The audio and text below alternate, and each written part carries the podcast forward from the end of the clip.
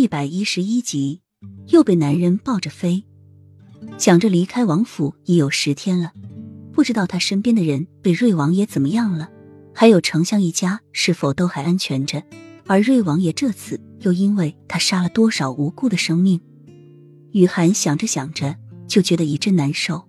瑞王爷的暴力谁都见识过的，估计那个浅绿还有那些轿夫侍卫都被瑞王爷处以了极刑。他这一走，不知道害死了多少条人命，但是没有办法，他不走，那他就得死。人都是自私的。雨涵想到这，决定不再想下去，他要忘记那些事情，从新开始。这个山寨地处偏僻，山形险要，地势复杂，如果不是熟识这里的人，很容易迷路。所以，无论是瑞王爷的人，还是朝廷的人，只要他不出现在公众场合，他们就找不到他。而这个寨子占地面积也蛮大，而且风景也很不错。重要的是，这里的人都还不错。虽然是土匪，但是并不代表他们就凶神恶煞的。所以他就决定在这里安家了。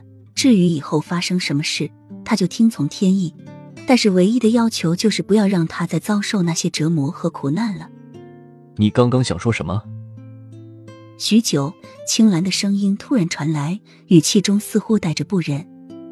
我肚子饿了，雨涵可怜兮兮的说。青梅转过身面对着他，在黑夜中，他看不清他的脸庞，但是却能感觉到他在看他。雨涵直觉的往后退，脸上却火辣辣的，像是有什么东西在燃烧一样。青兰一个翻身，从床上跳了下来，穿好衣服，还没等雨涵反应过来，就将他搂入怀中，飞快的飞出窗外，在黑夜中快速的移动着。